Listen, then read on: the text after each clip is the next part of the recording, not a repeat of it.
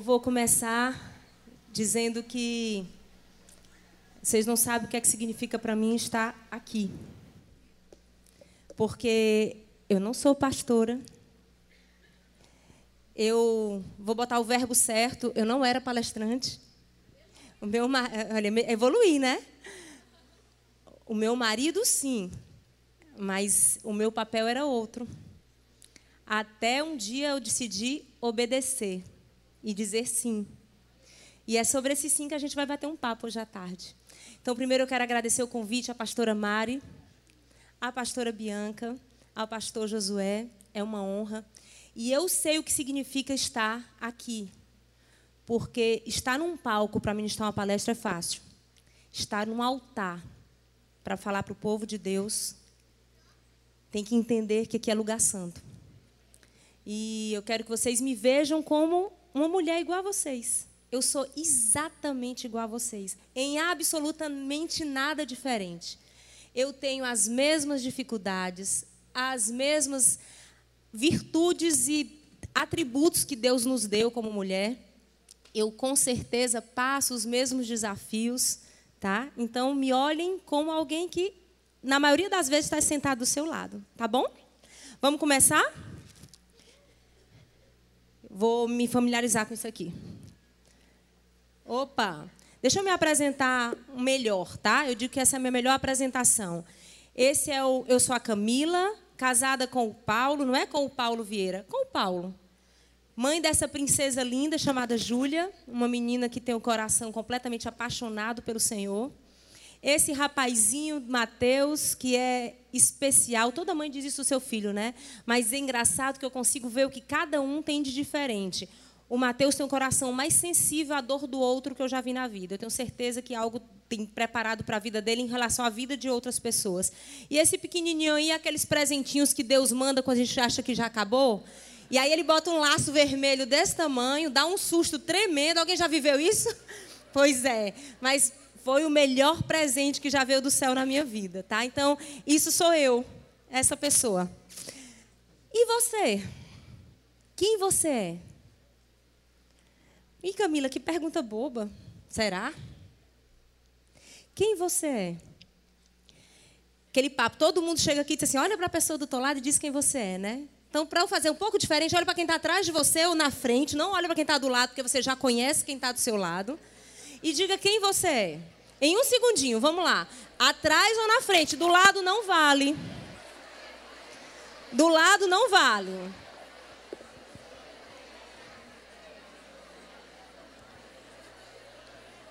Tem gente que está caladinha. Como diz o Paulo Vieira, dá um azar danado não participar. E eu tenho certeza que aqui ninguém quer azar, né? Bom, qual é o tema da nossa conferência? Equilibristas, né? E ontem à noite, assim, acho que eram umas sete horas da noite, a hora que eu melhor produzo. A empresa fica vazia, eu me tranco na minha sala e disse, agora eu vou preparar o meu momento amanhã na, lá no Rio. E aí eu fui ler a primeira mensagem que a pastora Mari tinha mandado para mim. E ela começa dizendo: Camilo, o tema da nossa conferência são os desafios da vida moderna, dos desafios da mulher, de dar conta de ser mãe, de ser profissional, de ser esposa, de, de cuidar do corpo, de cuidar da alma, de cuidar do espírito, de ser uma equilibrista. E aí, nessa hora, caiu uma ficha para mim, pastora. Você não tem noção. Eu entendo que foi espiritual. Veio ao meu coração. Mas quem disse que é dos tempos modernos? Vamos para Provérbios 31.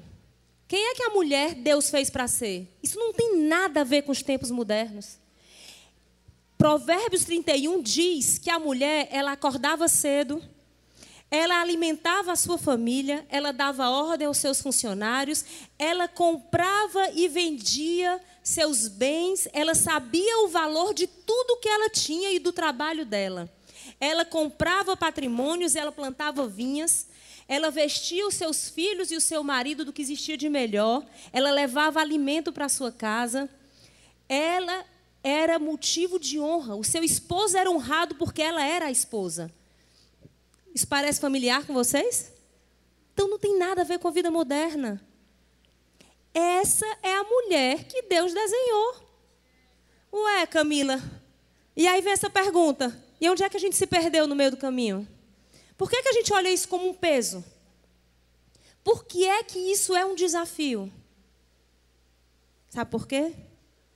Porque eu e você, lá atrás, desde a hora que a gente estava no ventre da nossa mãe, como eu estou dentro de uma igreja, eu posso falar. Estratégia do inferno para nos afastar da nossa verdadeira identidade. Naquele momento, nós começamos a ser desviada de quem eu e você nascemos para ser.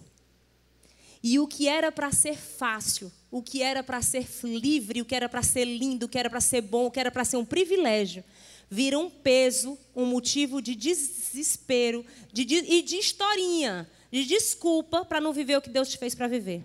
Ah, porque é difícil. Será? Será que Deus erra? O plano foi mudado. E aí é o que a gente vai falar hoje. E Camila, você começou dizendo que você não é uma pastora. Por que você está falando isso? Porque é fácil, ninguém vai dizer que eu estou errada, porque eu estou falando da minha vida. E a minha vida é a minha vida. Né? A minha vida é exatamente as minhas dores, os meus risos, o que eu errei, o que eu acertei. Por isso dá para falar, porque eu tinha essa identidade tá? completamente distorcida. Completamente distorcida. E pela misericórdia do Senhor, pela minha vida, há dois anos atrás, eu comecei uma busca de um resgate por essa verdade que me permitiu humildemente estar aqui hoje compartilhando a minha história com vocês. Quem quer ouvir a minha história? Amém. Amém. Vamos lá. E bom, comecei de, já pulei, né, falando de mim, tá certo? E por que, que eu botei assim uma vida quase perfeita? Até eu, não estou falando só dos outros, não, até eu, e todo mundo que olhava para mim, via aquela coisa. Vocês já ouviram falar que a grama do vizinho é mais verde? Bom, todas as pessoas olham para a minha vida e diziam: a Camila é uma menina perfeita. Isso é desde sempre, viu? Desde a adolescência. Eu era o sonho de consumo de todas as sogras que eu namorasse com os filhos, porque eu era estudiosa, eu era obediente, eu era boa filha, eu era responsável, eu era trabalhadora. Eu, eu, o que eu fui fazer, eu fazia muito bem feito. É, cresci, virei uma profissional e tal, e eu continuei gerando alto resultado, altíssimo desempenho em todas as áreas. É, Camila, e o que, é que tem de errado nisso? Todo mundo busca isso? Ok. Só que existia um caos silencioso dentro de mim. Existia comportamentos disfuncionais. Esse é o nome que a psicologia usa. Vamos chamar de desvios de comportamentos, desvios de emoções, desvios de sentimentos que terminam na desobediência, que desobediência é pecado e pecado te afasta da graça de Deus. Camila, eu achei que a gente ia se divertir hoje à tarde. Não. Ui, vamos falar do que dói, mas do que transforma. Quem quer transformação aqui na sua vida? Amém. Diz assim: Eu quero. Amém. Bom, e para que vocês entendam onde isso tudo começou, Camila, por que, que você vai abrir a sua vida assim, sem filtros? Com um único motivo: pela sua vida. Para que você se identifique porque é fácil chegar aqui e falar de teoria. Eu podia falar as mesmas coisas, sem citar nada da minha vida, vocês concordam? Eu podia falar sobre o tema sem citar nada da minha vida. Só que eu tenho certeza que da forma que eu vou me expor, vai fazer que, se você tiver pelo menos 1% disso na sua história, isso gera identificação. E você se coloca no meu lugar e vai dizer, ok, então pode ser que essa estratégia que ela usou funcione para a minha vida também. Amém? Amém. Deixa eu contar um pouquinho da minha família. Sou a filha mais velha de um casal que são casados há. Eu tenho 46 anos, eles têm 48 anos de casados. Somos três filhos: Camila, Manuela e João Paulo. Sou a filha mais velha desse casal uma família normal. Meus pais não eram é, do lar, é, assim, não eram, não tinham hábitos, hábitos cristãos, sabe aquele cristão de porque, a, porque um dia o avô foi, o avô, entendeu? Por tradição. Não existiam hábitos de palavra de Deus, de comunhão de Deus dentro da minha casa. Meu pai era um executivo do mercado financeiro, próspero, sempre fui criada com muito conforto. Minha, minha mãe empreendeu em algumas áreas, tá? Mas como era esse casamento, Camila? Por que, é que eu vou estar falando disso para vocês? Naquela idade eu não tinha esse entendimento, tá? Agora eu tenho esse entendimento. Por quê? Porque pode ser que na hora que eu fale para você agora, você diz assim, mas isso não tem nada a ver com a minha vida, meus pais foram perfeitos. Você é perfeita?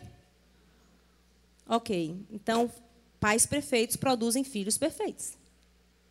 Então, seus pais eram as pessoas mais maravilhosas do mundo, mas eles eram humanos.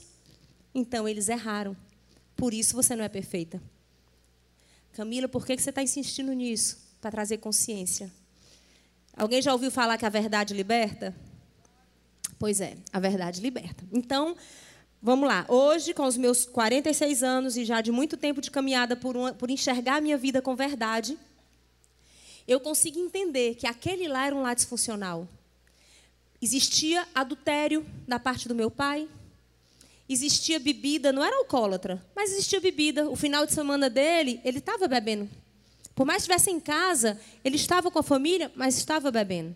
Existia discussão entre o casal, porque a mãe do meu, o pai da minha mãe morreu quando ela tinha 16 anos, de alcoolismo, e ela casa com quem? Bebe. Então era um lar que existia confusão. Um pai extremamente amoroso, tá certo? Porém permissivo. Olha que loucura. Todos os dias da minha vida ele me acordava para ir para a escola e dizia assim: "Ah, para a escola não, minha filha, você não precisa disso". Olha que loucura. E ela, tá certo? O inverso. E hoje eu entendo. Glória a Deus que ela era uma megera, porque senão o que é que eu ia ser? Né? Então, fui criada. Esse era o ambiente da minha casa. Um pai permissivo, uma mãe impaciente, grosseira, crítica, raivosa, rixosa e que vivia em atrito com o esposo. Tá? Porém, uma mãe que só vivia para os filhos. Tudo que eu estou dizendo aqui, gente, eu digo na frente dela, tá? Ela já ouviu isso algumas vezes. E ela diz assim: verdade, filha, você é uma sobrevivente. É... Bom, e aí, criei nesse, fui viver nesse ambiente. Quando eu tinha oito anos de idade, o meu pai foi transferido para uma outra cidade. Foi transferido de Fortaleza, eu sou de Fortaleza, para Teresina.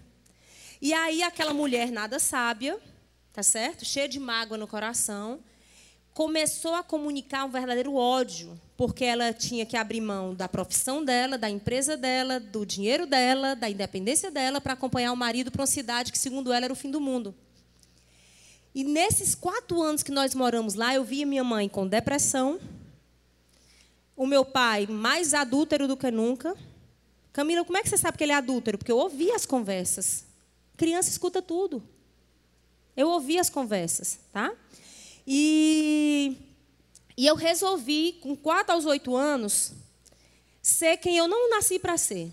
Eu resolvi que eu ia dar trabalho, para ver se alguém olhava para mim naquela vida. E aí eu passei a ser ruim aluna, chata, chorona, reclamona. E aí, como a misericórdia de Deus sobre a minha vida excede assim, todo entendimento, antes de eu me perder nessa vida, com 12 anos, meu pai volta para Fortaleza.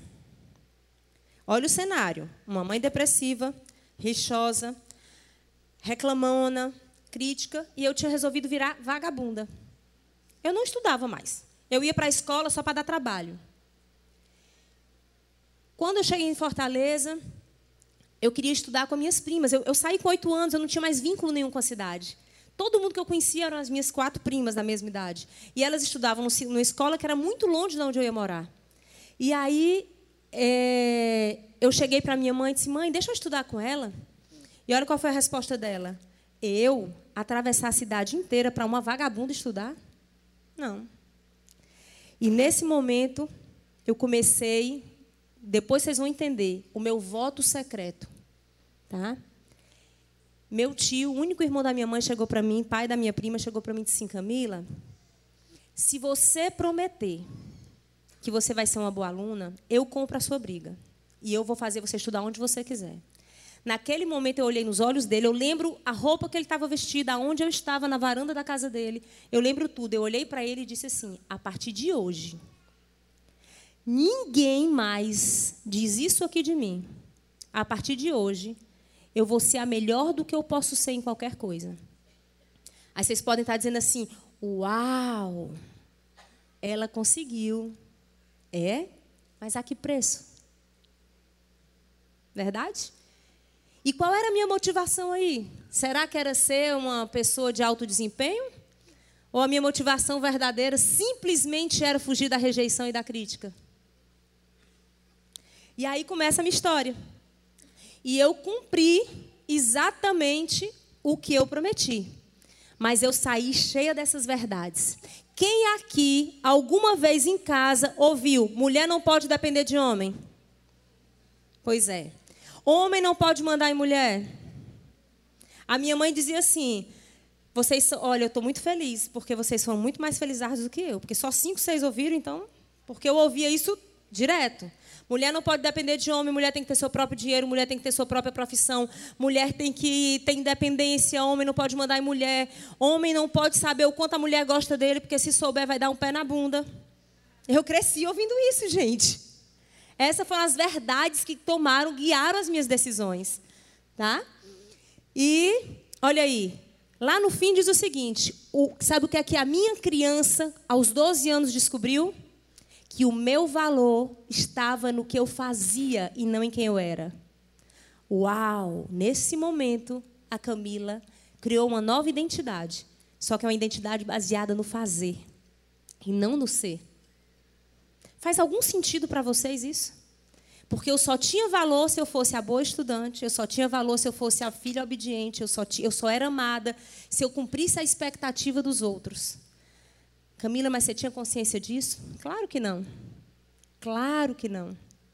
E aí eu segui a minha vida, gerando grandes resultados em todas as áreas. Em todas as áreas. Tá? Deixa eu fazer uma pergunta aqui a vocês é, um trator desgovernado ladeira abaixo era como eu era, tá? Vocês podem imaginar, visualiza assim, um trator desgovernado ladeira abaixo. Focado em resultado, focado em números, focado em, em metas, focado em, em, Planejava tudo e tinha que ser feito daquele jeito, tinha que acontecer daquele jeito, e tudo acontecia. Mas como o meu valor estava no fazer, eu fazia. Porém, eu não tinha que ser amada e aceita. Então, para as vistas de que todo mundo que estava perto, não muito perto, perto, tá? Eu era maravilhosa, eu era doce, eu era gentil, eu era paciente, eu era flexível, eu era amorosa, mas isso era mentira. Mentira. Porque eu tinha um único objetivo: atrair para mim elogios, validação, atenção, para não ser rejeitada. Cai a ficha aqui para alguém? Pois é. Só que você sabia qual é o papel do seu cônjuge na sua vida? Quem sabe? Quem sabe o principal papel do seu marido na sua vida?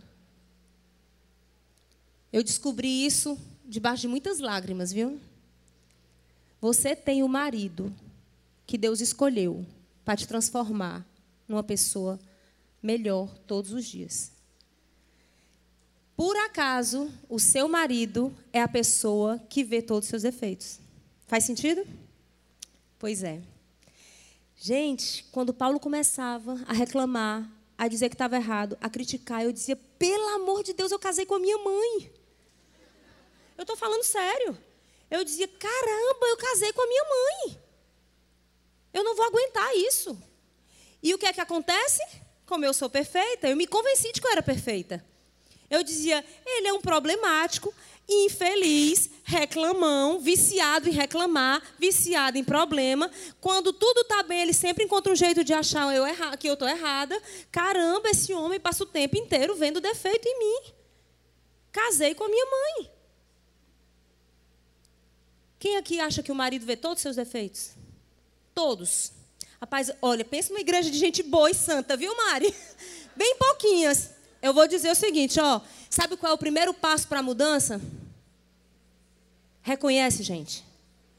Sabe o que é que te afasta das tuas mudanças? Arrogância, orgulho. Mas eu entendo, calma, a gente só começou. Tá certo? Porque se há três anos eu tivesse sentado e alguém dissesse isso. Bom, a mão eu ia levantar, porque ele me criticava o tempo todo, tá? Mas achar que eu era isso, não. Porque eu enganava quase todo mundo, até a mim, tá bom? Porém, eu era uma ladeira abaixo, com o marido, com os filhos. Meus filhos dizem que eu sou a melhor mãe do mundo. Mas só eu sei o meu nível de aceleração. Ok? Só eu sei que eu chegava em casa e eu estava preocupada em fazer, fazer. Eu queria ver que você comeu, tomou banho, se arrumou, cadê a tarefa? Me mostra isso aqui. Ah, mãe, senta aqui para brincar. Não, filho, brincar não, filho, brincar não. Aí dizia, mãe, é... mãe não, não, deixa, deixa eu arrumar teu cabelo. Deixa eu... Fazendo, fazendo. E não me conectava. Isso é egoísmo. Porque o que ele precisava não era o que eu estava dando. Mas eu achava que eu era a melhor mãe do mundo. Tá? Equipe de trabalho. Sabe quando é que eu comecei a acreditar que eu mudei? Porque a equipe de trabalho, numa pessoa como eu, um trator desgovernado ladeira abaixo, para eles me amarem, eu tenho que ser muito gente boa, né? Porque um trator desgovernado passa por cima de todo mundo. Então eu comecei a acreditar realmente que eu mudei. Quando o meu time, que está comigo todo dia, de manhã, de tarde e noite, sendo pressionado por resultado, por meta, por indicador, por processo, por resultado, toda hora, olhou para mim e disse assim: a senhora é diferente. Olha, nos meus olhos, você mudou. E eu, não, e eu nunca distratei nenhum. Muito pelo contrário. Eu sempre fui querida por todos. Mas eu estava focado no fazer. Eu nunca entrei na alma de ninguém. Eu nunca olhei no coração de nenhuma pessoa na minha frente. Eu queria saber o que é que ele tinha que fazer, qual era o resultado, qual era a meta. Tá? Olha que pessoa abominável. E todo mundo me achava linda. Vocês estão vendo como é ardiloso isso? Eu só ouvi elogios, gente. Eu só ouvi elogios, mas eu era isso. Eu era isso. Sabe essa frase aqui? Não entendo a mim mesmo, pois quero fazer o que é certo, mas não faço. Em vez disso, eu faço aquilo que odeio. Camila, você vivia no mundo? Não, eu tenho 23 anos de convertida. 23 anos conhecendo a palavra do Senhor. E eu não era crente domingueiro que sentava na igreja só para pregar uma pregação no domingo e depois sair para lanchar, não. Eu era líder de MMI. Alguém já ouviu falar no MMI, Ministério Casados para Sempre? Pois é, para mim um dos ministérios mais poderosos que tem para a restauração de casamentos. Líder de MMI, líder de oração na minha casa, grupo de oração. Ok. Mas eu estava cega, presa na minha arrogância, na minha vaidade, no meu orgulho, presa mesmo estando dentro da igreja. Gente, banco de igreja não salva. Banco de igreja não cura. Igreja não restaura, o que restaura é Cristo. O que restaura é você se colocar numa posição de que precisa de cura.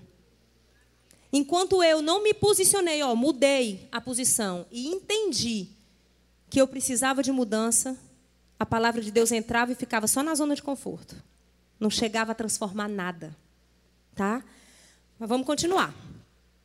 Camila, que coisa chata, tu veio só falar coisa ruim pra gente? Quase isso. Bom, lembra que eu, é, eu falei do caos silencioso, né? Eu queria fazer essa pergunta para vocês. Mas eu preciso de verdade. De humildade. Não responde, não vou mandar você falar com ninguém para o lado. Mas examine a sua vida com verdade. Que comportamento só você sabe que você tem? Aquele quando ninguém está vendo. Que sentimento te motiva nas tuas atitudes mais nobres? Ah, Camila, eu sou voluntária. Eu tenho um trabalho com ONGs. 30% do que eu ganho eu dou. É, sei lá, eu sou, a, eu sou a melhor mãe do mundo, eu sou a melhor sogra, eu sou uma esposa submissa. Eu nunca ouvi nada disso que você ouviu, eu sou maravilhosa o que verdadeiramente está no seu coração, na sua vida, que te motiva as tuas ações mais nobres? É ser nobre? Ou é trazer para você elogios, reconhecimento, sentir amada? Que caos silencioso tem na sua vida? Que comportamento, que pensamento, que sentimento te afastam do amor de Deus? Gente, todo mundo sabe que é pecado. Aqui não tem nenhuma criança. A criança hoje já sabe quando erra. Examina a tua consciência. Diz só para você, escolhe uma. Uma característica sua que você podia, se você se livrasse dela, sua vida já ia ser diferente. Só uma. Tá? Vamos seguir aqui. E por que, é que eu insisto nisso? Mais uma vez. Porque para falar qualquer coisa aqui, eu não precisava vir. Eu tenho um único compromisso. Que você tome uma decisão na sua vida hoje. Uma. Que pode mudar a sua história. Só uma. Você não sabe o poder que tem em uma decisão. Ok? E aí, essa mulher que todo mundo achava que estava com a vida perfeita, que estava tudo lindo e maravilhoso, entendeu que ou ela mudava, ou a vida dela ia ruir. Eu ia perder o meu casamento. Eu ia destruir o nosso negócio, porque eu sou sócia, eu trabalho, e um divórcio seria uma incongruência na nossa vida. Eu ia destruir meus filhos, que é o meu principal valor na minha vida, a minha família. Só quem convive comigo sabe o meu valor de família. Eu movo o mundo. E eu ia destruir tudo que a vida inteira eu construí. Porque eu nunca tinha me colocado humildemente numa posição de mudança. Tá? E aí, ok, não dá mais para negar, eu vou destruir a minha vida, eu preciso mudar. Eu ainda não aprendi para onde eu aponto, para cá. E aí eu segui essas duas jornadas. Vamos falar de solução? Eu vou compartilhar com vocês exatamente qual foi o caminho que eu fiz, tá? Eu segui duas jornadas, uma busca verdadeira por Deus e uma cura emocional. Camila, por que as duas? Porque eu entendi que se ou eu mudava rápido, rápido, ou nada ia acontecer. E nessa hora, as minhas características de trator desgovernado, ladeira abaixo, foram fantásticas, porque em 24 horas o André Vitor está aqui, meu, ele, ele gosta de dizer que ele é meu filho, tá? Mas tudo bem, eu fui mãe aos 12 anos dele. Quase 12, 14. É, ele me conhece. E em 24 horas, ele foi para o Moriá com a minha irmã, de lá ele ligou. Eu me inscrevi no Moriá, vou falar para vocês o que é o Moriá. Em 24 horas, eu peguei um avião, cruzei o país, fui para Manaus para atender, para fazer uma sessão de coach com a minha coach que me acompanha. Em 24 horas, eu aprendi que o meu lugar é aos joelhos do Senhor e não no banco da igreja apenas. E eu comecei a ver o sobrenatural de Deus que eu não conhecia. Foram os dois anos desesperadores, porque não foi fácil. Vocês sabem o que? Alguém já sabe, já sentiu uma dor que parece que vai rasgar o peito? Pois é. Uma dor emocional que parecia que rasgar o peito. Mas só tinha mudança, não tinha, eu não tinha entendido que ou eu mudava ou eu destruía a minha vida. E eu comecei com essa mudança. E essa mudança foi a busca verdadeira pelo Senhor. Uma busca verdadeira. Mais uma vez eu disse, são 23 anos dentro de igreja. Mas eu conheci um Deus que eu não conhecia. Eu descobri que eu andava em águas rasas. Águas rasas adorava a administração, me emocionava no louvor, tentava acertar, dizimista, sempre fui dizimista, é, até mais que dizimista. Então, eu estava achando que eu estava cumprindo meu papel de cristão. Eu não conhecia Deus Pai. É totalmente diferente. De serva para filha, eu precisei dois anos para entender o que é. Ok? E eu vou compartilhar com vocês qual foi a minha estratégia, porque se eu quero ajudar a sua vida, eu vou dizer exatamente o que é que eu fiz. E a cura emocional. Eu tenho o privilégio de ser casada com o Paulo, então foi fácil eu ter acesso ao que tinha de melhor. Camila, misericórdia. Olha o meu nível de arrogância e orgulho, gente. Eu sou casada com o Paulo. O maior curso de inteligência emocional do mundo. Eu estava, eu sou a responsável pelo evento mas eu não me sujeitava a sentar na cadeira como aluna, usando a historinha de que eu tinha que trabalhar. De que eu tinha que cuidar, porque se eu não cuidasse, nada acontecia. Arrogância, orgulho, vaidade. Sabe qual é o maior inimigo da sua vida? O seu ego. O maior inimigo. Enquanto você acha que você está fingindo para você e para os outros, porque botar o pé aqui na frente e clamar dizendo que precisa de mudança é o único passo que vai te tirar de onde você está hoje. O único. E foi esse caminho que eu fiz. Então, eu fui a um. Eu vou voltar aqui um pouquinho para não antecipar. E aí, nessa minha busca emocional, eu procurei, tá certo? O André foi, um, ele foi, na verdade, 20 dias antes de mim, ele foi no dia 5, foi tão marcante para mim que eu lembro o dia, a hora, o lugar. O André foi com, levando a minha irmã para esse processo de. É um, é um seminário de cura e restauração, tá certo? Estância Paraíso. Quem quiser conhecer, estanciaparaíso.org.br. E ele foi para esse processo. E eu fui 20 dias depois. E eu cheguei lá. Eu, para qualquer pessoa que olhava para mim, eu dizia assim: Eu preciso de ajuda. Mas o que, é que você precisa, minha filha? Qual é o problema da sua vida? Eu disse assim: O problema é a minha vida, o problema sou eu. Pelo amor de Deus, eu quero que você tire essa mulher daqui de dentro e bote outra. Isso é o que eu dizia para todo mundo. Eu não quero, mas eu não aguento mais essa mulher. Eu comecei a entender que o meu marido, que era igual a minha mãe, eles enxergavam a mulher que eu me escondi. Mas eu era essa mulher.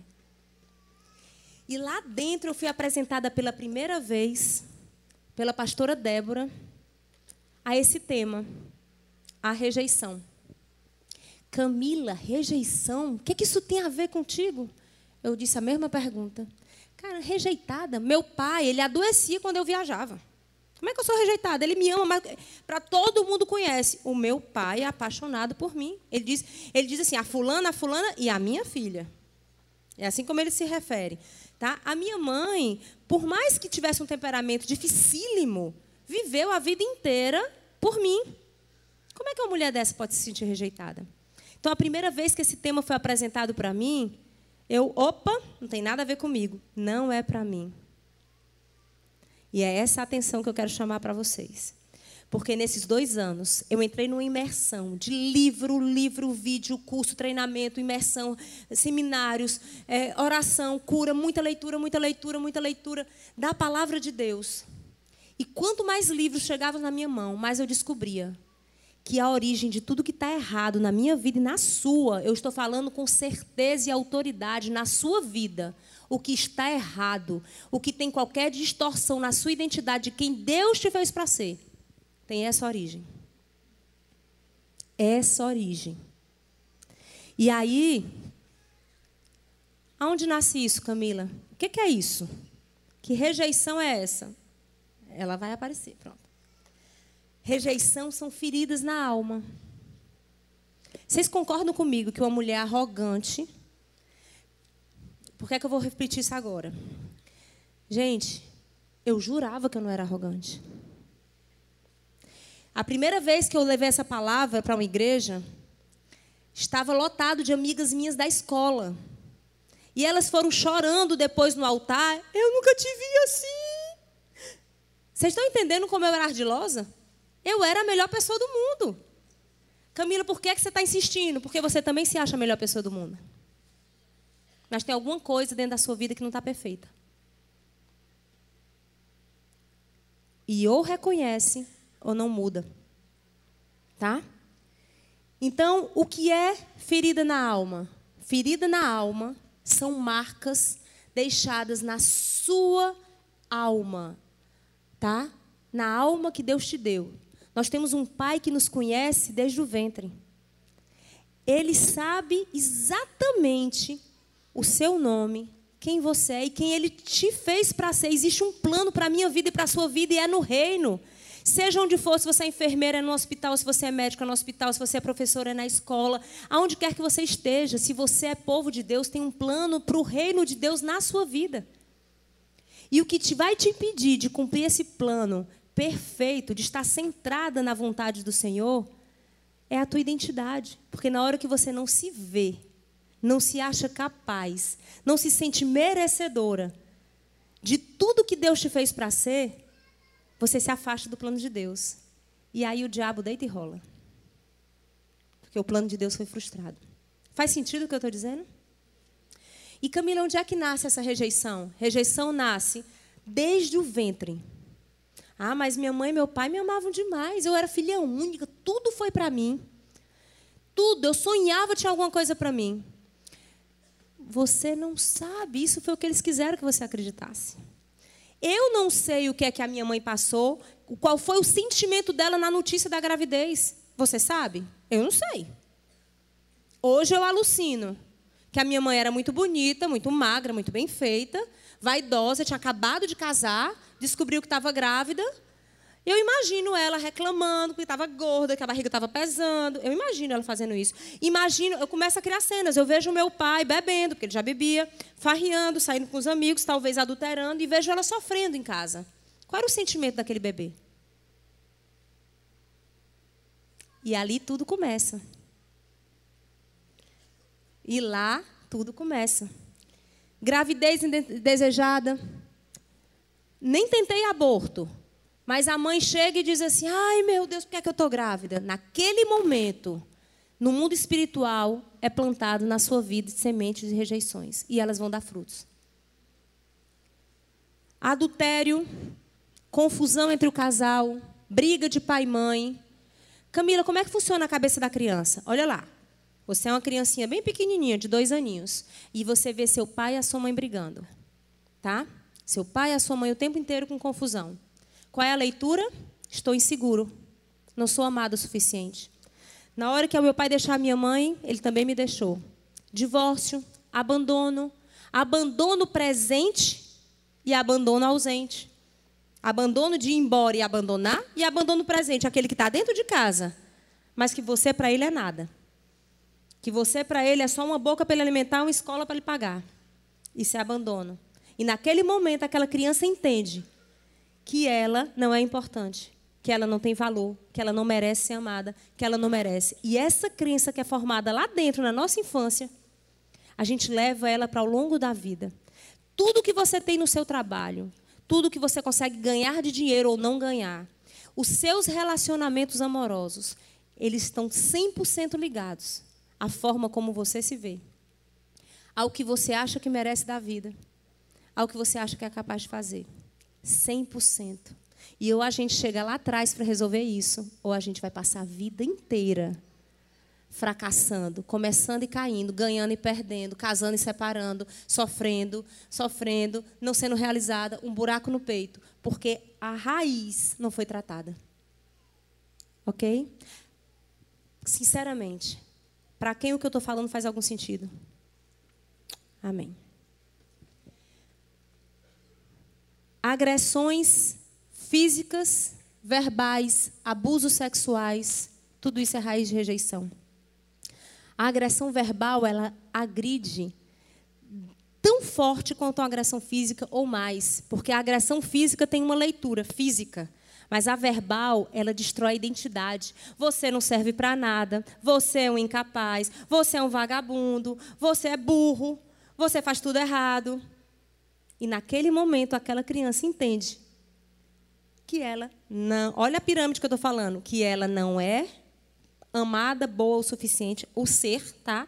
Que ela não faz nada certo, o fazer, e que ela não merece o merecimento. E ela vai construir a vida dela honrando, traindo, atraindo para ela quem ela acha que ela é, ok? Bom, palavras malditas sobre a sua vida desde o ventre e tal. Olha aqui que eu botei aqui um cuidadozinho.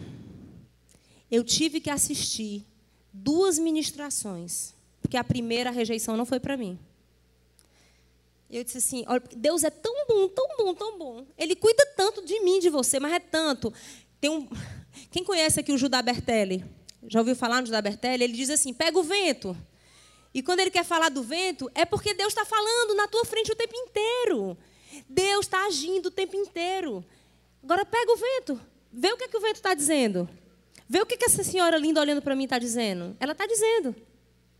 Estamos todos dizendo alguma coisa. Deus está dizendo alguma coisa o tempo inteiro. Olha que louco. Fui para o Moriá dizendo que precisava mudar a minha vida desesperadamente. Fui no dia 25 de agosto. Assisti um monte de ministração. Muitas foram para mim. Eu saí de lá. Eu voltei de lá uma nova pessoa em Deus. Que eu nunca tinha sido. Começou o meu processo. Não acabou lá. Começou.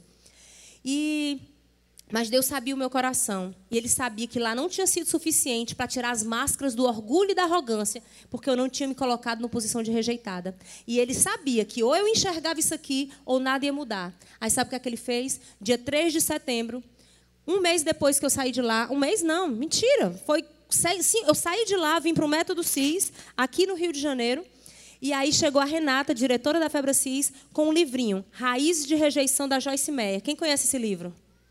Para mim, esse livro mudou a minha vida. E ele, ela entrega para mim e diz assim, Camilinha, eu estava passando numa loja e o Espírito me incomodou para dar esse livro para você. Eu comecei a rir. Rejeição, amiga. Não tem nada a ver comigo. Tá bom, vou ler. E aí, sabe aquela coisa assim? Bufo. Cada página parecia que a Joyce Meyer estava falando para a minha vida.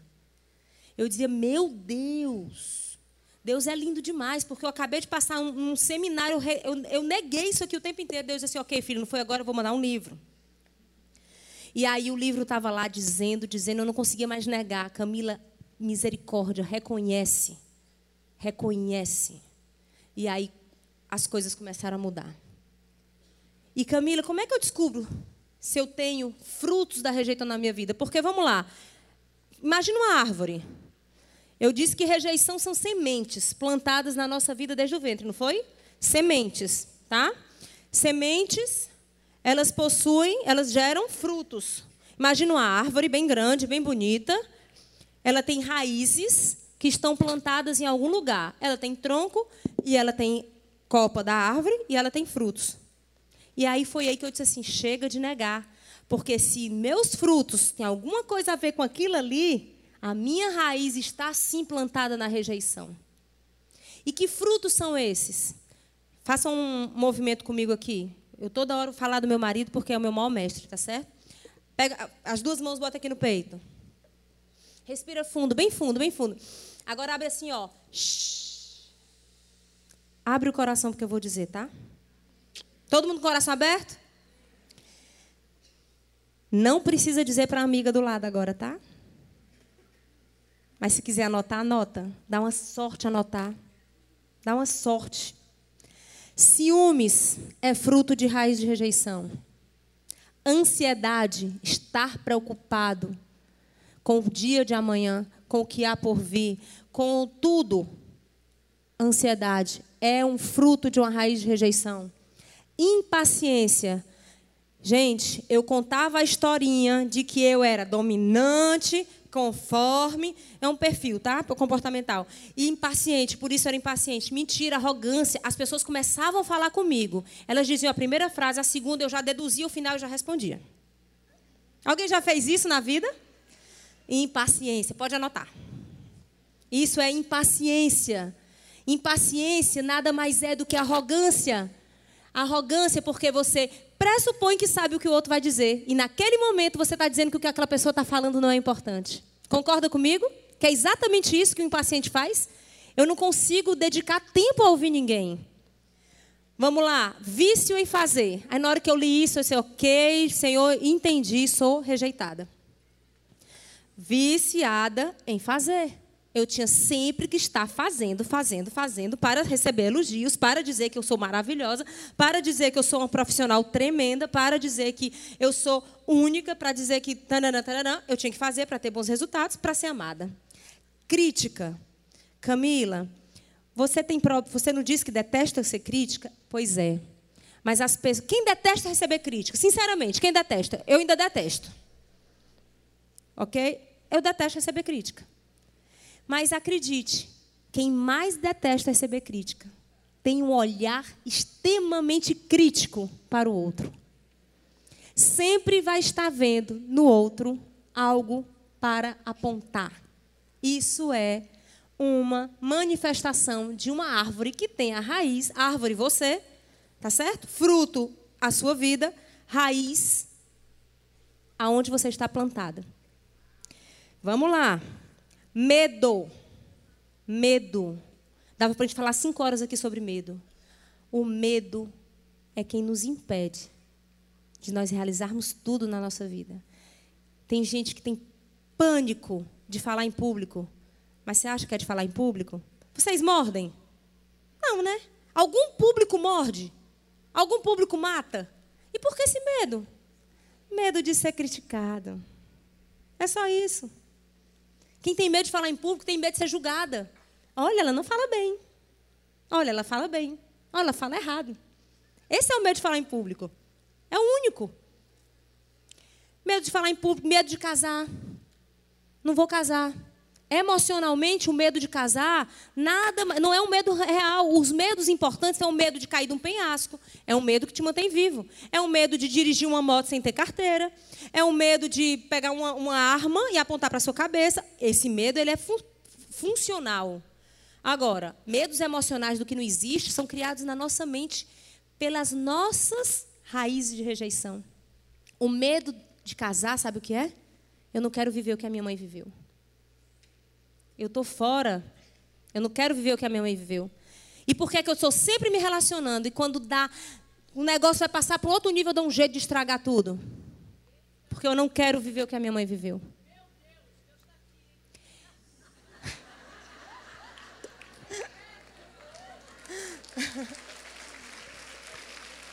Vamos embora.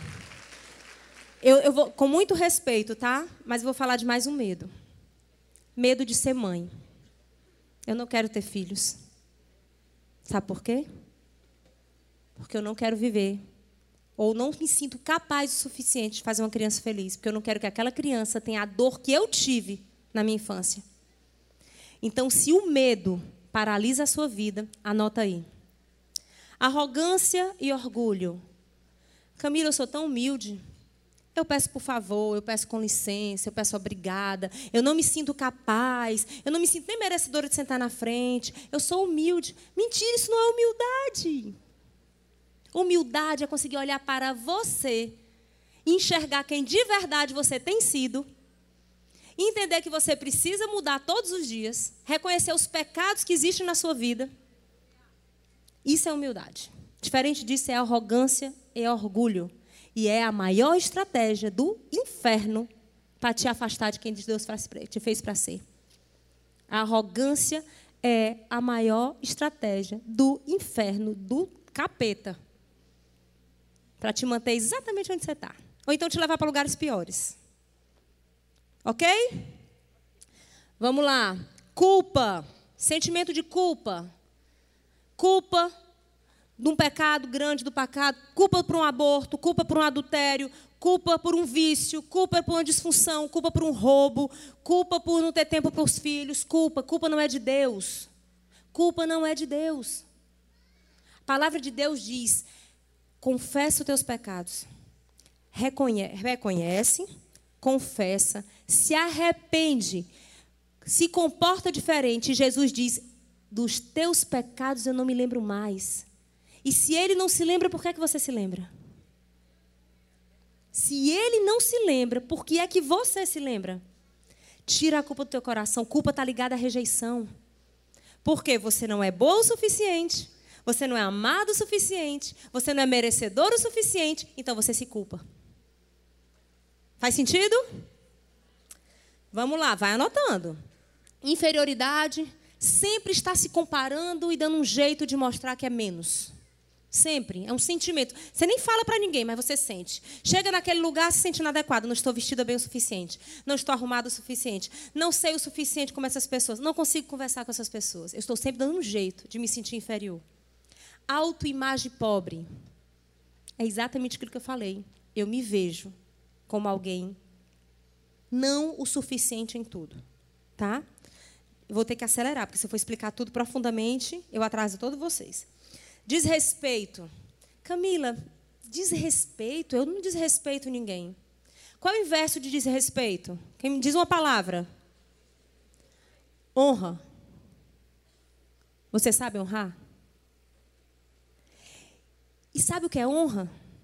Honra é enxergar no outro o que ele tem de milagroso, o que ele tem de lindo, o que ele tem de belo, o que ele tem de furo, por mais que ele seja diferente do que você queria que ele fosse. Mas eu olhar para ela e enxergar as virtudes dela. E eu a tratar pelas virtudes que ela tem. Isso é honra.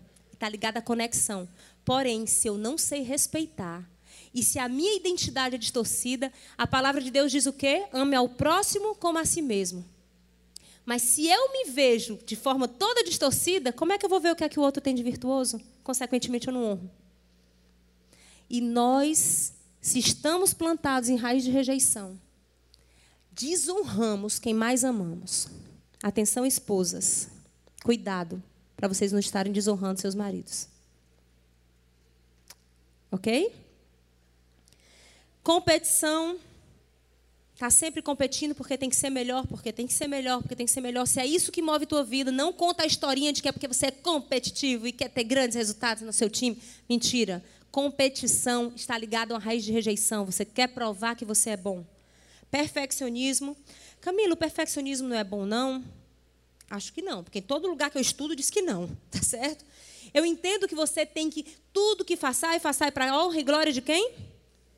Então você tem que ser perfeita, não existe ninguém perfeito, mas tem que dar o mais do que o melhor em tudo que você faz. Mas perfeccionismo é diferente, porque o perfeccionismo está focado na falha. Ele está sempre encontrando um pontinho que ficou torto, um lugarzinho que não foi perfeito. Ele está no olhar da crítica, tá? E vícios. Quem é viciado em trabalho aqui? Tem alguém? Eu já fui. Vício em trabalho, vício em álcool, vício em qualquer tipo de droga, vício em fumo. Atenção, vício em rede social, vício em televisão, vício em série. Todo tipo de vício é uma manifestação de uma raiz de rejeição. E você sabe, e a depressão ela entra aqui. Porque a depressão ela está ligada a um vício emocional que acomete o corpo e a alma. Tá? Tem alguém com algum sintoma de rejeição aqui? Porque tem alguém? Fica em pé, em pé, em pé. Tem poder na confissão. Bora lá, em pé. Eu só quero um, basta um. Alguém, alguma vez na vida você foi ciumento, ansioso, impaciente, vitimização? Ô, oh, Glória! Vou, aplauda sua amiga, aplauda. Parabéns pela consciência. Agora eu estou feliz. Agora a gente começou a, entender, se entender. Parabéns, parabéns. Agora pode sentar. Ufa! Eu vou dizer assim, missão cumprida. Porque só entender isso. E aí, como a estratégia do capeta era tirar a gente da nova. Vamos lá, acompanha, raciocínio comigo. Eu sou feita à imagem e semelhança do Senhor, com um propósito lindo nesse mundo, para o reino de Deus, aonde quer que eu esteja. Eu tenho que refletir a luz de Cristo. Não é para isso que nós nascemos? Mas eu só faço isso quando eu sei quem eu sou, né? Então, qual é a estratégia do inimigo de Deus? Que eu esteja nesse outro lugar sem saber quem eu sou. Eu estou com a identidade distorcida. E qual é a estratégia dele para me afastar dessa identidade? Param, você é uma rejeitada. Você não é boa o suficiente, você não é inteligente o suficiente, você não é capaz o suficiente, você não é merecedora das coisas boas da vida. Então, você não está na sua identidade, consequentemente, você não desempenha o seu propósito. Fechou? Fechou. E aí, olha qual é a estratégia da rejeição nas nossas vidas, na minha e na sua, porque você se levantou, morreu, tá? Agora vai começar a anotar aqui os, quais são os muros que você usou. A Joyce Meyer chama isso de muros, muros de proteção do rejeitado. E o que é isso? Voto secreto. Vocês lembram que aos 12 anos eu fiz uma promessa? Começou o meu primeiro muro. Naquele momento, eu disse que ninguém ia olhar mais para mim, para dizer que eu era uma vagabunda, para dizer que eu não merecia estudar onde eu queria, para me criticar e me acusar e atacar quem eu era. E a partir dali, eu fiz juras para mim mesmo de que eu ia ser a melhor em tudo que eu fizesse. Isso foi um muro chamado voto secreto. Quem aqui alguma vez na vida olhou e disse assim: homem nenhum faz mais isso comigo? Quem alguma vez na vida olhou e disse assim: eu nunca mais vou ser tratada assim por, essa, por, uma, por alguém como eu fui tratada por essa pessoa? São muros são estratégias, são pactos que nós fazemos para sobreviver, nos proteger da rejeição. Fingimento. Fingimento é fazer com cara de nada? Não. Olha como fingimento é ardiloso. Fingimento é. Como é seu nome? A Amanda machuca muito a, a Juliana. Ela foi muito desleal com a Juliana. E aí ela chega para a Juliana e diz: Ô oh, Juliana, desculpa, foi mal. Aí a Juliana, naquela postura, porque todo rejeitado é arrogante, ela diz assim: Não, Amanda, que é isso, amiga? Somos amigas, você não me fez nada. Tá tudo ótimo. Ah, você sofreu porque o seu namorado te deixou? De jeito nenhum, já estou pensando em outro. Alguém já viu isso? Foi demitido. A amiga estava louca para sair daquele lugar mesmo. Graças a Deus que eu fui demitido. Isso é mentira. Quem é o pai da mentira? Isso é mentira, mentira é fingimento e é uma estratégia. Você concorda que ela só disse que a Amanda não a machucou para ela não se ficar de vítima da história, para não se colocar como rejeitada? Você concorda que todas as pessoas só se colocam como se não tivessem sido atingidas por um algo que aconteceu, para não se colocar como rejeitado? Então isso é um muro de defesa da rejeição, tá? Autodefesa, eu usei muitas vezes, tá? Eu acho que só eu aqui, todas vocês são maravilhosas e curadas. Vai chegar perto do aniversário do casamento. Um mês antes, rapaz, ele não pode esquecer, senão eu vou ficar muito triste, né? Aí um mês antes, quem vai fazer dois anos de casado? Amor, é dia tal. O que, é que a gente vai, onde é que a gente vai jantar?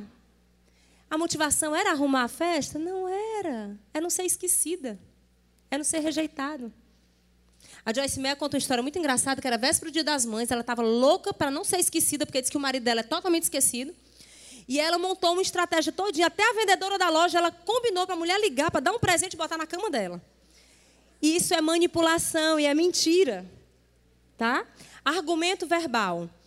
Vamos lá todo rejeitado é arrogante e orgulhoso. Então ele não pode estar errado, porque se ele estiver errado, ele vai ser rejeitado. Então ele insiste, insiste, insiste. Quem aqui defende suas ideias até a última consequência? Gente, meu marido dizia que eu cansava ele. Ele dizia: desisto, desisto. É impossível, você está sempre certa. Argumento verbal é muro de defesa do rejeitado. Comprando proteção. Sabe aquela pessoa que quer ser a melhor amiga, a melhor nora, a melhor sogra, a melhor filha, está fazendo festinha surpresa, compra o melhor presente, enche de bilhetinho. Essa aqui é onde eu menos me identifiquei, porque eu acho que eu era tão orgulho, tão egoísta, que eu, eu fazia pouco isso. Tá certo? Mas eu comprava proteção sim, eu, eu dava um jeito de sempre ser agradável. Meu sogro, eu, sou a, eu fui a penúltima, são quatro, quatro filhos na casa dos meus sogros, uma mulher e três homens. E eu Bom, eu fui a última nora a entrar na família. E aí, eu entendo tanto, que eu manipulava tanto a relação com eles, que o meu sogro era uma pessoa muito fechada. E as minhas noras, as minhas cunhadas diziam: O que é que tu fez, hein? Ele nunca me disse nem que eu sou bonita, ele disse que te ama. Ele liga só para dizer que te ama. Esse ano eu entendi. E a minha sogra ouviu já eu falando isso aqui. E eu disse: Minha sogra lhe manipulava para a senhora me amar.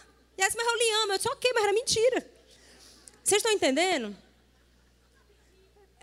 É, gente, essa é a verdade. Eu não queria mais ser aquela pessoa. Ou eu reconhecia, ou estava errado. Olha que coisa linda. Hoje eu olho, olho para ela em amor. E eu não estou preocupada em agradá-la. Eu a agrado porque a amo, não porque eu quero que ela me ame. Eu amo a minha sogra porque eu a amo. Eu trato bem as minhas amigas porque eu a amo, não porque eu quero que elas me amem. Vocês entendem que é diferente? E o rejeitado ele faz para ter amor, não para honrar. Rejeitado não honra ninguém. Rejeitado não honra ninguém. Ok? Perfeição é aquilo que a gente diz, né? Tá tudo certo, é o perfeccionismo. Eu vou correr, porque a minha pastora está olhando ali para mim. Ah. Vamos embora, mas eu estou perto do fim. É... Olha isso aqui. Eu fiz um linkzinho, era para ter colocado o nome do meu marido aqui embaixo, tá certo? No livro, a Joyce Meyer diz que todo rejeitado vai sempre criar uma situação para se sentir rejeitado. E o meu marido fala do vício emocional. Porque a rejeição, no reino espiritual, é uma coisa. No reino emocional, ela se manifesta com esses comportamentos que geram vícios de comportamento. São vícios.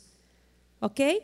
Então, eu vou estar sempre criando uma situação quem conhece aquela mulher que diz que não consegue nunca se relacionar com ninguém, arruma um namorado, o cara teoricamente é super gente boa, e na hora que está tudo muito bem, ela dá um jeito de sabotar a relação, de fazer com que o cara seja exatamente o que os outros foram?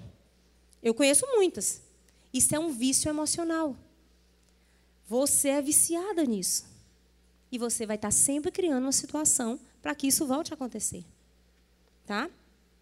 Só queria chamar atenção para isso. Porque quando você vive ciclos repetitivos na sua vida, em qualquer área, relacionamento financeiro. Quem conhece alguém que sabe ganhar dinheiro? Sabe. Dá sempre um jeito de ganhar dinheiro, mas dá sempre um jeito de não ter dinheiro. Isso é um vício emocional. A sua crença de merecimento está distorcida. E você só fica ganhando dinheiro até o momento que você chega no teto da sua crença de merecimento de ter dinheiro. Depois você vai dar um jeito de perder tudo. Tudo. E ficar com menos do que você tinha. Isso é um vício emocional que está ligado à sua identidade. Voltamos para a identidade, que está ligado à rejeição, onde tudo nasceu, distorcendo a sua identidade. Tá? Ok, Camila, não suporto mais isso. Você me deixou agora me sentindo uma rejeitada. E como é que a gente se livra dessa porcaria? Quem quer se livrar dessa porcaria? Diz assim: Eu quero, eu quero, eu quero. Pois é, porque eu gritava para o Senhor: Senhor, eu quero, não aguento mais. Gritava. E aí eu segui dois caminhos, tá? Um dia eu aprendo que eu tenho que apontar para mim aqui. Bom, caminho emocional e o caminho espiritual, tá? Vamos voltar aqui, que eu apertei errado. Abre-te, Sésamo. Pronto. Caminho emocional.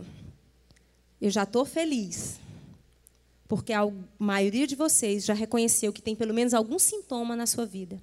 Esse é o passo zero reconhecer, consciência, consciência, verdade, humildade. Esse é o primeiro passo. Se a sua vida não tem nada que possa melhorar, glória a Deus, você está na hora de subir aqui e ensinar a gente. Mas se tem alguma coisa a melhorar, por que não viver esse extraordinário? Camila, já está tudo muito bom, mais do que dia eu sonhei. Misericórdia, irmã. Ele fala de vida e vida é abundância. Tem que ser abundante, não é só muito bom. Então, quero mais. Mas não, Camila. Tá tudo bem, mas tem uma área que está uma droga. Clama por mudança. E o primeiro clamor é você reconhecer que a mudança está em você, não é no seu marido, não é na sua empresa, não é no seu sócio, não é na igreja, não é no pastor, é em você. Tá? Passo um. Gente, eu estou dizendo o que eu fiz, tá? Aqui não é teoria, aqui não é livro, não tem escrito em lugar nenhum isso. É simples. Se bobear, não tem escrito em lugar nenhum, mas tem escrito em todo canto. A palavra de Deus diz isso. Passo a passo. Eu só estou dizendo o que é que eu fiz. Eu sou cartesiana, por isso eu falo de forma cartesiana, passo a passo. Identificar os muros que você usava para se proteger. Você manipulava? Você buscava proteção, aqueles muros que eu acabei de mostrar para você. Identifica. Camila, por que, que eu preciso saber dos muros se eu já descobri que eu tenho sintoma de rejeição? Porque na hora que você identifica o muro, que você se vê se comportando com o muro, você para. Você não vai mais puxar conversa com a minha amiga, como é o nome da senhora? Com a dona Rose, só porque quer que a dona Rose olhe para você e diga que você é linda. Não, você vai ver na dona Rose luz e vai querer honrar a vida dela, sem ter nada em troca. Então, você começa a enxergar que comportamentos errados você tinha, se você reconhece que você tinha. Se você nega, esquece que vai continuar fazendo as mesmas besteiras toda hora e indo para o buraco do mesmo jeito. Olhar para a sua vida, para a minha vida e reconhecer os prejuízos em cada área. Imagina comigo, era para eu ter trazido essa imagem, tá? Um, um círculo bem grande.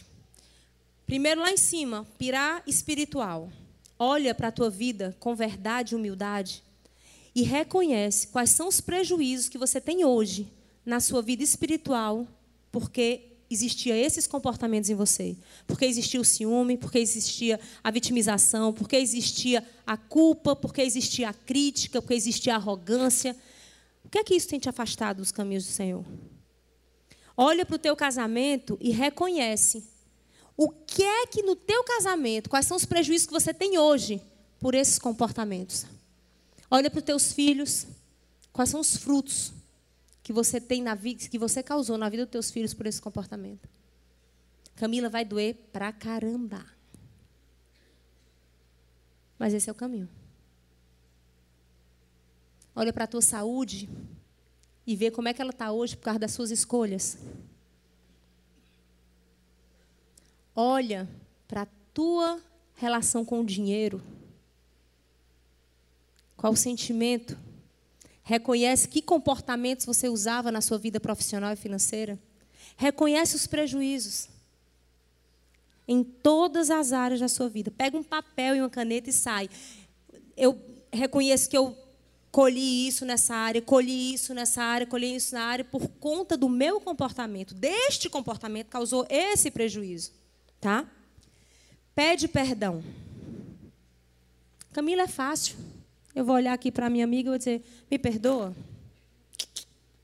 Não é assim. O perdão verdadeiro é o perdão que gera mudança.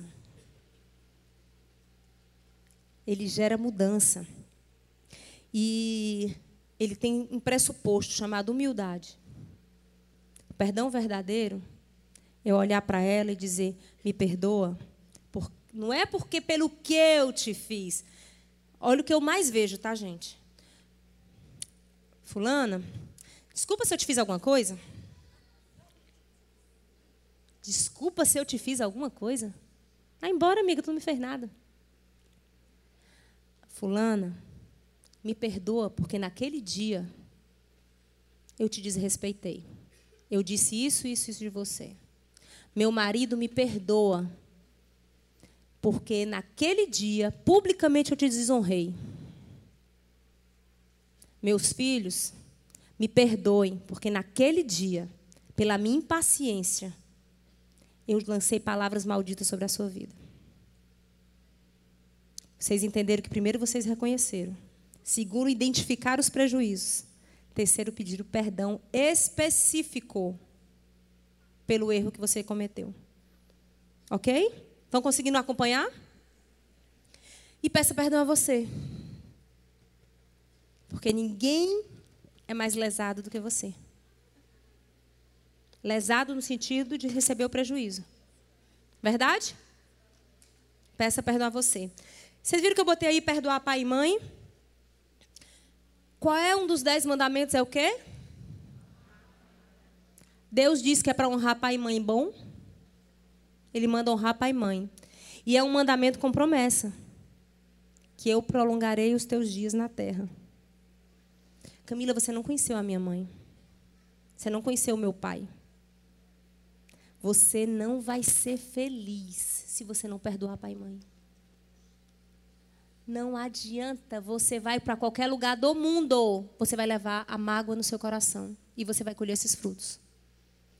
Ou então você vai para o outro extremo. Essa pessoa tem uma mágoa tão clara que ela diz que não consegue perdoar. Mas aí você vai para o mais ardiloso e perigoso. Ah, eles são tão lindinhos. Eu não tenho nada para perdoar. Mentira senão a tua vida era perfeita. Eles são, sim, lindinhos, maravilhosos, as pessoas que mais te amaram no mundo, que dariam, únicas pessoas no mundo que dariam a vida por você, única.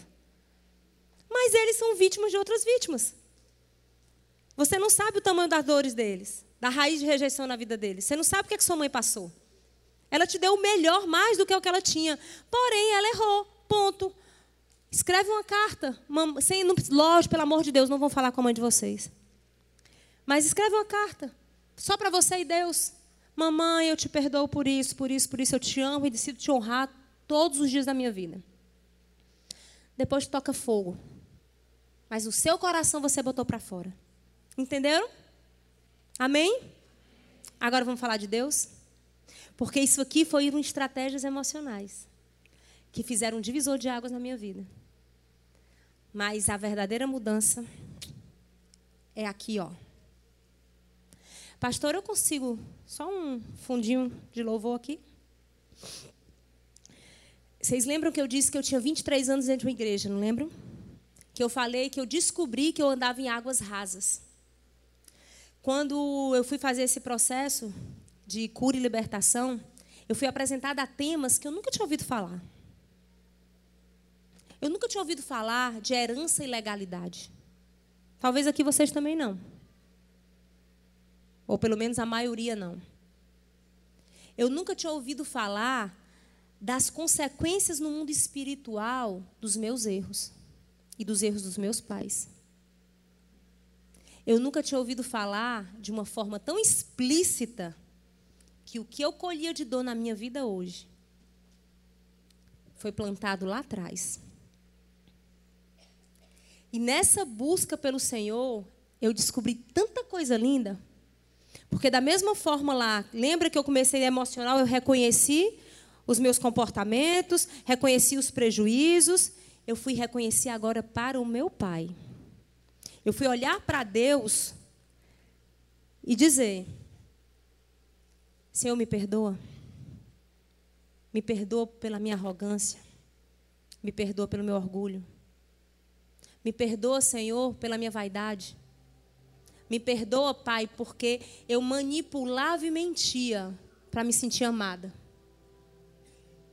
Me perdoa, Senhor, porque eu queria ser amada a qualquer custo. E até para me relacionar contigo, era pensando no meu benefício. Quantas vezes as pessoas chegam na igreja porque querem algo de Deus? Sem medo de estar errada, eu aposto que a maioria absoluta das pessoas. E elas chegam pela dor, mas elas não querem Deus. Elas querem o remédio. E aí, Deus foi, eu fui literalmente moída. Só o meu chão do quarto. E o meu Deus sabe quantos gritos de dor eu dei na minha vida. Nesses últimos dois anos. No processo de cura. Porque enquanto a máquina estava girando louca, doía não. Eu negava tudo. O marido reclamava, eu dizia que ele é que estava errado. Eu vi os resultados e eu dizia, está tudo certo. Está tudo funcionando. Mas na hora que eu me coloquei no lugar de transformação, aí o tratamento começou. E Deus esteve, vocês concordam comigo que Deus esteve o tempo todo lá? O tempo inteiro.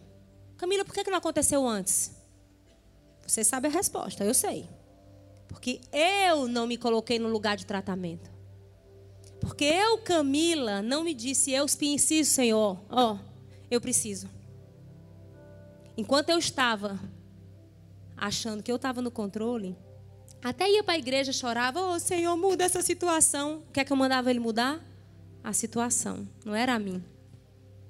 Senhor, pelo amor de Deus, salva o meu casamento. Eu tenho que salvar é a ti, filha, é o teu caráter. O que tem que ser mudado é o teu caráter. Aí o resto é consequência. E na hora que eu entrei nessa estrada, eu fui entender o que é um lugar secreto com o Senhor. Não sei aqui se todo mundo tem. Mas só quem experimenta ter um canto de. Eh, eu acho que cada um tem uma experiência.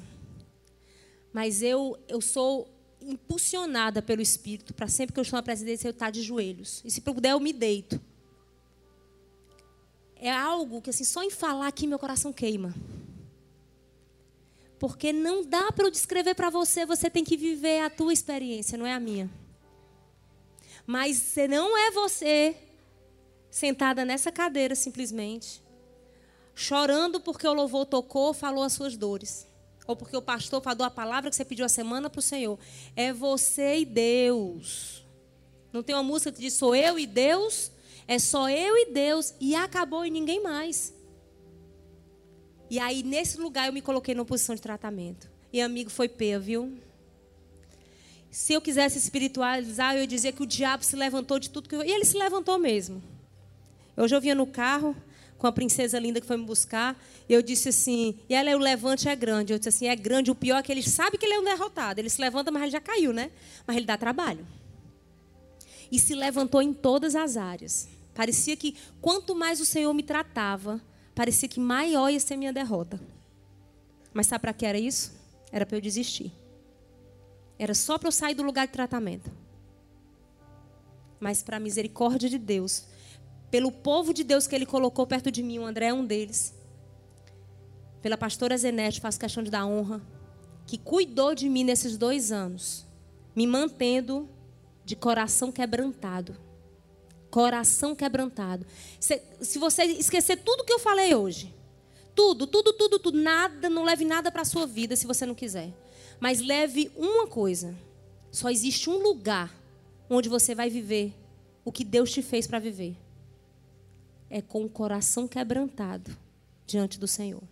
Porque coração quebrantado é posição de tratamento, é posição de cura, é posição de mudança. E aí o Pai vai cuidar de ti. E eu estou falando pai. Porque as pessoas batem no peito, eu sou serva. Amigo, eu aprendi que eu quero ser filha. Porque sendo filha, eu vou honrar meu pai e minha mãe e vou servir ele o tempo inteiro. Servir com alegria e com amor, porque eu não sou serva, eu sou filha. Filha. Alguém sabe o que é filho? Gente, filho. Filho é muito mais do que servo. Servo só trabalha. Filho usufrui. Filho usufrui. Mas para ser filho, eu tenho que voltar bem para cá, ó para a identidade que ele plantou lá no ventre da minha mãe. E eu só planto, permitindo que ele lave, lave todas as desgraças que eu trouxe para a minha vida, pelos meus pecados, pelos meus comportamentos, pelos meus pensamentos, pelos meus sentimentos e principalmente por tudo que eu disse sim para o que não era de Deus na minha vida. E na hora que ele começa a tratar, a luz de filha vai aparecendo e não tem lugar mais. É tão louco, porque quando as pessoas falavam isso para mim, né, pessoas que têm muito mais tempo de experiência com o Senhor do que eu, que uma pessoa olhou para mim e disse assim: Eu me sinto como Deus estivesse me abraçando. Eu disse, gente, que viagem. Eu juro, eu dizia isso, que viagem, Deus abraçando. Eu sinto hoje o Senhor me abraçando. Foi uma moça da intercessão ali na sala onde eu estava esperando para orar comigo. E eu sinto meu pai bem aqui com a mão no meu ombro, eu sinto a mão dele. Eu sinto, eu vejo o leão da tribo de Judá gigante assim em cima de mim, protegendo quando eu estou com medo. Eu vejo, mas ele estava o tempo todo lá, ele o tempo todo ele foi Deus. Eu que não estava no lugar de filho.